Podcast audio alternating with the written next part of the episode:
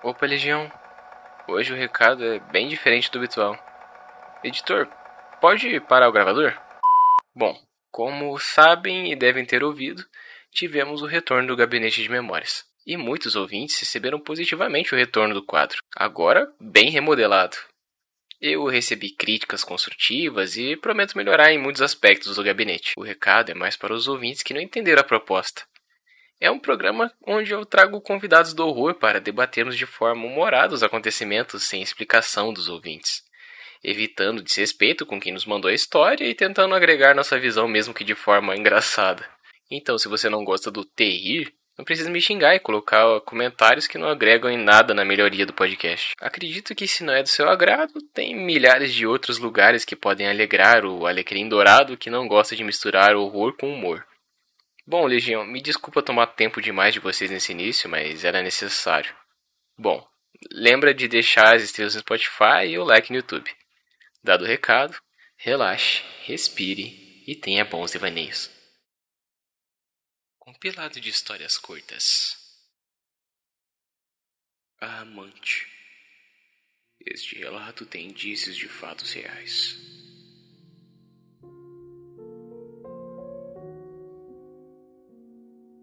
Uma alma atormentada pode clamar por justiça mesmo já estando em outra dimensão. A família da minha mãe tem como país de origem a Inglaterra. E tem uma história bem interessante de um dos nossos familiares antepassados uma empregada de um lord chamado Berkeley. A história começa em 1856. Lord Berkeley era muito rico. Tinha muitas posses, incluindo uma casa em Londres, onde ele ficava a maior parte do tempo. Lord Berkeley tinha um temperamento muito difícil e tratava todo mundo da pior maneira possível. Desde empregados, parentes e até outros lords e ladies que iam visitar a sua casa. E isso incluía sua amante também. A sua amante era uma linda garota de descendência escocesa, muito mais nova do que o seu filho mais novo. Segundo os rumores, ela era filha bastarda de um nobre com uma garota de programa. O nome dela era Eli. Eli era amante de Lord Berkeley já fazia seis anos. Em uma noite, todos na casa ouviram um grito desesperador. Lord Berkeley e Eli estavam tendo uma enorme discussão. E a minha parente, que era uma das empregadas, ficou preocupada com a segurança de Ailey. Todos os empregados subiram correndo para ver o que tinha acontecido, mas eles pararam na escada quando viram Lord Berkeley. Ele estava agindo muito estranhamente e não deixou nenhum dos empregados subirem a escada. Ele falou que ele tinha batido seu pé e gritou.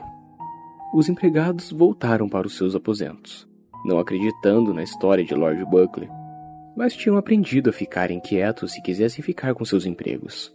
Na manhã seguinte, ele não estava na cozinha, onde sempre tomava café de manhã. Os empregados acharam isso estranho e estavam suspeitando de que Lord Berkeley tinha finalmente ido longe demais. Que havia matado sua amante e escondido seu corpo durante a noite. Por semanas não havia sinal de ele, mas a vida na casa seguia o seu rumo, até que barulhos e gemidos começaram a acontecer. Toda noite, por volta das 22 horas, mesmo horário em que havia ouvido o grito de Eli naquela noite atribulada, eles ouviam terríveis gemidos e barulhos estranhos. A voz claramente de uma mulher gritava, chorava e implorava por piedade, mas para ela claramente não havia nenhuma. Isso ocorreu por vários meses, até que em determinado dia os empregados resolveram ver se descobririam a causa de todos aqueles barulhos terríveis. Uma noite, quando os gemidos começaram, os empregados juntaram a coragem que tinham e seguiram em direção do som. O som estava vindo do quarto do Lorde, e eles podiam ouvir uma horrível lamentação lá dentro. Lord Berkeley, sem conseguir aguentar mais as lamentações, estava na sua casa em Yorkshire. Quando eles abriram a porta, eles desmaiaram de medo, pois Eili estava de pé no meio do quarto.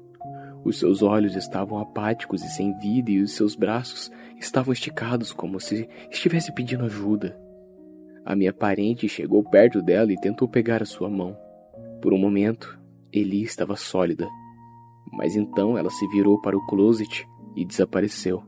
Depois de se recuperarem do choque, os empregados entraram no closet e olharam lá dentro. Olharam do lado de fora, perto da porta do closet, mas não acharam o que o fantasma de Eli queria que eles encontrassem. Quando o Lord Berkeley voltou, os empregados falaram para ele o que tinham visto. O Lorde ficou branco, feito um fantasma, e no dia seguinte, despediu todo mundo e colocou a casa à venda. A visita noturna de Eli continuou pelos anos seguintes. Toda noite, por volta das 22, ela começava a gemer até alguém encontrá-la. Então ela apontava para o closet e em seguida desaparecia. Ninguém sabe o que aconteceu com Eli, mas alguns dizem que Lord Berkeley a matou e colocou seu corpo em um compartimento secreto no closet, sendo que ficou apavorado quando seu segredo quase foi descoberto. Outras pessoas elaboram outras teorias, mas a verdade real nunca foi descoberta, permanecendo em segredo até os dias de hoje. Quando uma pessoa é morta tomada de muito ódio, ali nasce uma maldição, e essa maldição se consome no lugar da morte. A Estrada Sem Fim. Em Corona, Califórnia, havia uma estrada conhecida pela maioria dos moradores como a Estrada Sem Fim. Especificadamente, o nome verdadeiro da estrada era Lesser Road. Agora, mais de 20 anos depois, a paisagem de Corona mudou e a estrada sem fim não existe mais. No entanto, anos atrás, Lester Road era uma das estradas sem iluminação que as pessoas afirmavam que se tornava uma estrada sem destino. As pessoas que passavam por lá à noite nunca mais foram vistas ou encontradas de novo. A lenda se tornou tão bem conhecida que as pessoas se recusavam a dirigir naquela estrada até mesmo durante o dia. Uma noite, junto com muitos outros adolescentes da minha idade, eu dirigi até Leicester Road. Mas eu fui até uma curta distância. O suficiente para ver, entre as luzes dos meus faróis, que a estrada não parecia ter fim. Ela se estendia para sempre. Assustado, rapidamente dei meia volta.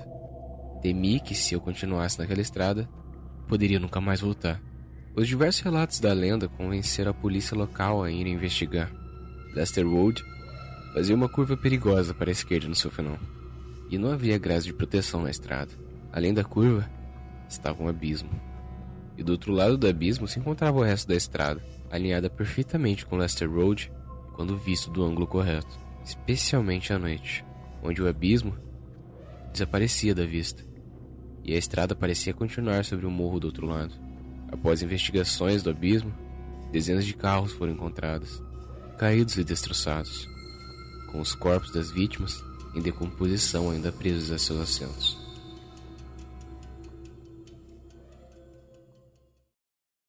Opa, Legião, desculpa atrapalhar essa história. Uma pausa rápida para um recado rápido. Abaixo na descrição tem o link do Apoia-se se quiser se tornar um apoiador, saiba que eu vou ser extremamente grato. Além da minha gratidão, os apoiadores têm direito a algumas recompensas. Obrigado pela atenção. Agora, bora pro resto da história. Manual do Espelho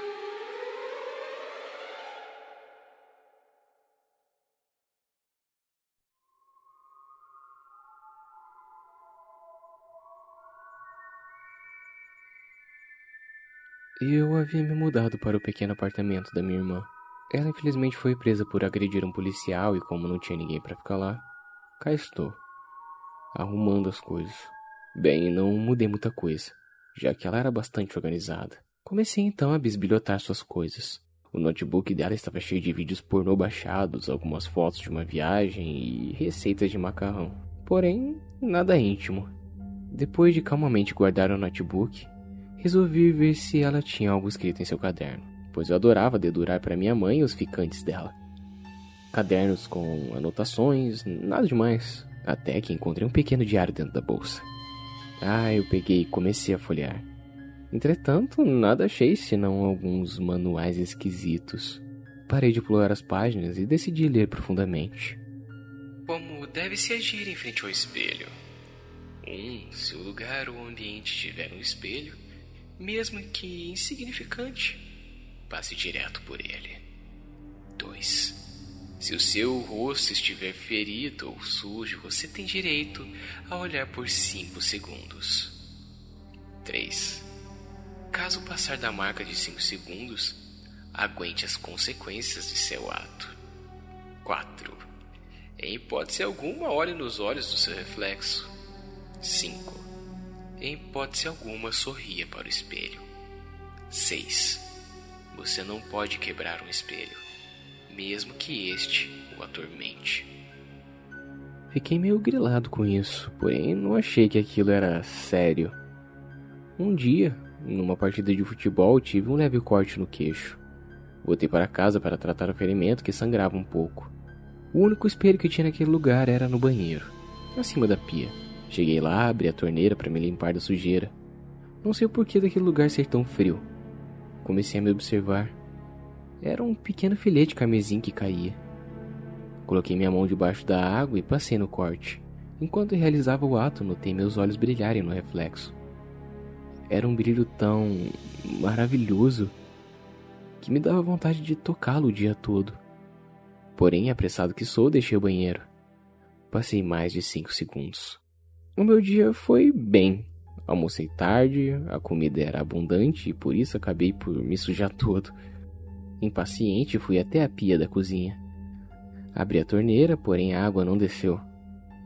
Comecei a abrir mais, contudo, nada de sair água. Eu tinha pressa, já que teria prova. Deduzi que o cano poderia estar entupido. Fui em direção ao banheiro. Estava tudo normal, a não ser um pouco de lodo nas extremidades do espelho. Achei que era só um desleixo meu. Não tinha percebido a sujeira e resolvi limpar depois. Certifiquei que saía água e dessa vez funcionou perfeitamente. Primeiro lavei as mãos sem precisar olhar aquele espelho. Só que minha boca deveria estar toda engordurada. Maldita receita de macarrão. Tive que observar.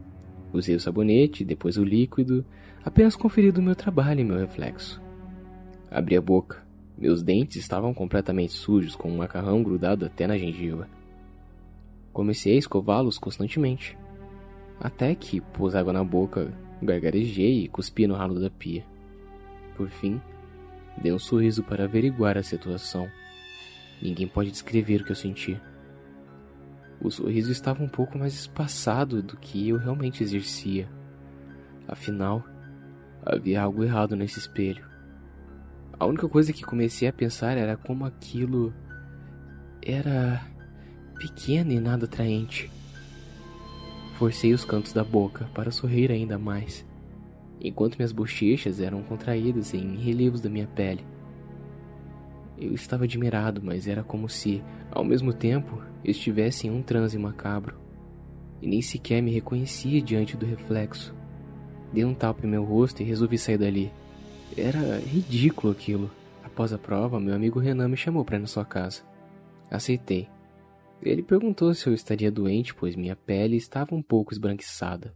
Falei que era gripe, mas mesmo assim, estaria disposto a ir. Sua casa era um pouco pequena.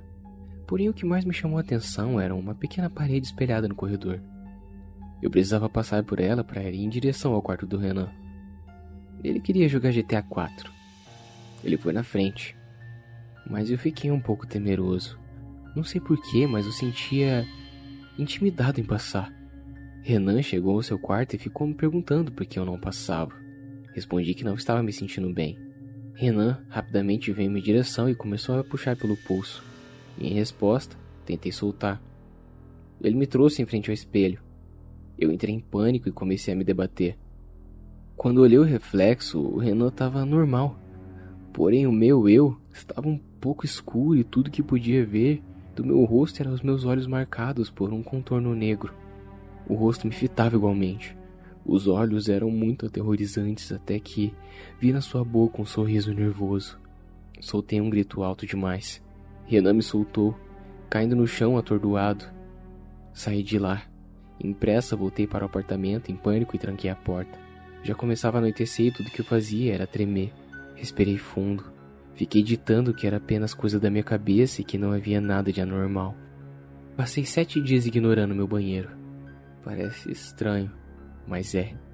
Como a única pia que funcionava era do banheiro, comecei a comprar marmitas, cujos talheres eram de plástico e mandava minha roupa para a lavanderia. Se precisasse ir no banheiro, apenas fazia no banheiro da minha escola. Antes eu nem passava por lá. Dou graças a Deus que duas semanas atrás tiraram o espelho de lá, pois o quebraram. Voltei para casa, senti meu cheiro. Era degradante. Eu tinha que tomar banho. Relutante, eu fui. Peguei a toalha e embarquei no banheiro, de olhos bem fechados. Abri a torneira e deixei a água descer enquanto me ensaboava. Após o longo banho, me cobri com a toalha e fui abrir a porta. Só que, no entanto, ela emperrou. Desesperado, comecei a forçar a maçaneta. Mas não adiantava. Não olharia para aquela merda de espelho. Continuei a forçar a porta, mesmo molhando no chão, e eu não ligava. Decidi tentar arrombá-la. Quando usei o impulso da minha perna e escorreguei, a última coisa que vi foi um reflexo cair tortamente, com uma triste melancolia na sua expressão. Acordei um pouco depois. Senti um leve galo na cabeça. Quando olhei de relance aquele maldito espelho, observei que o lado estava ainda mais alastrado. Virei meu rosto. Estava tonto devido à queda. Só que dessa vez, a porta abriu. O que passou nas horas seguintes foi uma forte febre. Fiquei na sala, enroscado nos lençóis, pois queria muito dormir. Comecei a ouvir ruídos do banheiro. Eram como passos. Senti uma súbita friagem nos pés. Eu evitei olhar na direção daquele cômodo. Depois comecei a ouvir objetos se quebrando. E assim terminou minha noite. A partir disso, eu comecei a evitar qualquer coisa com reflexo nem ao menos olhava nos olhos das pessoas temendo o que veria lá. Estava paranoico e beirando a sanidade. Por fim, eu decidi acabar com meu sofrimento. Primeiro olhei o diário da minha irmã, e tudo o que vi lá eram as descrições do reflexo dela, a perseguindo de maneira horrorosa. Agarrei o enorme martelo que havia na pia da cozinha e resolvi enfrentar o demônio. Prossegui apavorado, com o martelo apoiado no ombro. Abri lentamente a porta do banheiro. Ele estava todo intocado. Que merda foi aquela que eu ouvi então? Observei aquele espelho por uma última vez. O reflexo estava me intimidando, mordendo os lábios e me encarando friamente. Ergui o martelo. Nada fez a não ser me observar. E com toda a força que possuo, destrocei caco por caco, enquanto observei o cair da parede e ir de encontro ao chão. Eu dei um sorriso de vitória.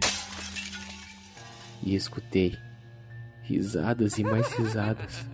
Quando fixei o olhar para o chão cheio de cacos, havia vários reflexos de mim, todos rindo freneticamente, como se tivessem um demônio dentro deles ou se eles fossem os próprios demônios.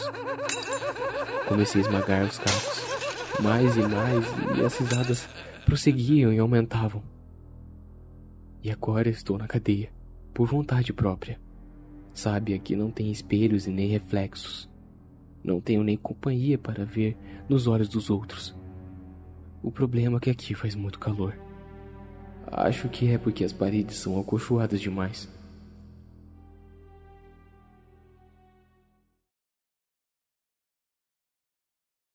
O estranho.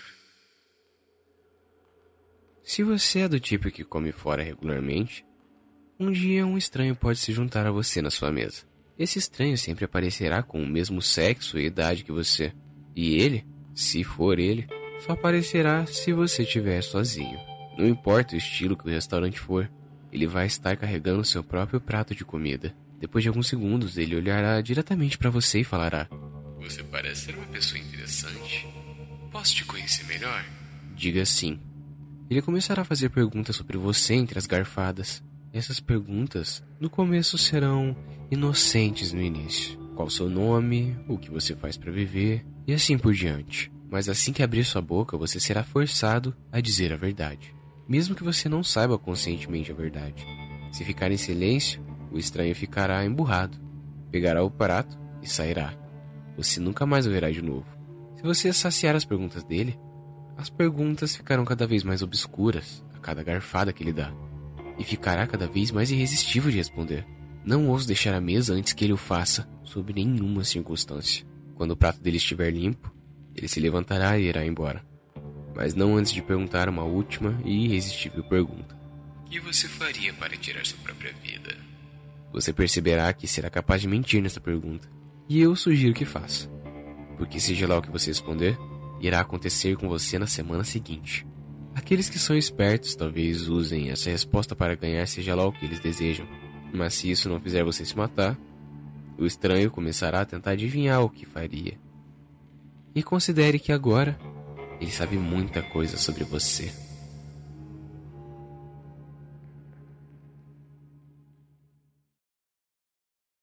O Sr. Levi O Sr. Levi Lickert fala a Anne uma mágica irei mostrar. Mas primeiro, um favor. Ela teria que realizar. Era muito simples, nada demais ou demorado. Anne só teria que trocar o remédio da mamãe por uma bala com nome engraçado. O Sr. Levi Lickard, além de mágico, era bom com piadas. Essa bala chamava-se Aneto, faria mamãe dar muitas risadas. O Sr. Levi Lickard entregou as balas a Anne, que as levou para casa, colocando no lugar dos remédios que ela jogou na privada. Depois que a mamãe descobrisse, iria rir até morrer. Foi o que o Sr. Levi Lickard disse. E depois a mágica ele iria fazer. Mamãe chegou em casa com muita dor de cabeça. Foi tomar seus remédios que estavam em cima da mesa. Quando os colocou na boca, fez uma cara meio estranha. Parecia bem amargo, até revirava suas entranhas. Ela olhou para Anne com os olhos arregalados, depois caiu no chão, deitada lá. Teve alguns espasmos. Anne ficou assustada, mas o Sr. Liquid disse que estava tudo bem. A boca de mamãe fazia espuma e ela tremia igual um trem. Depois de um tempo, ela parou de se mexer, mas nunca deu um sorriso como o Sr. Levi disse que iria acontecer.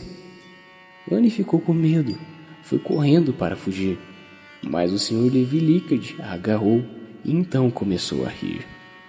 Era um sorriso estranho que ia de orelha a orelha. Seus dentes ficaram afiados, cresceu até a sobrancelha.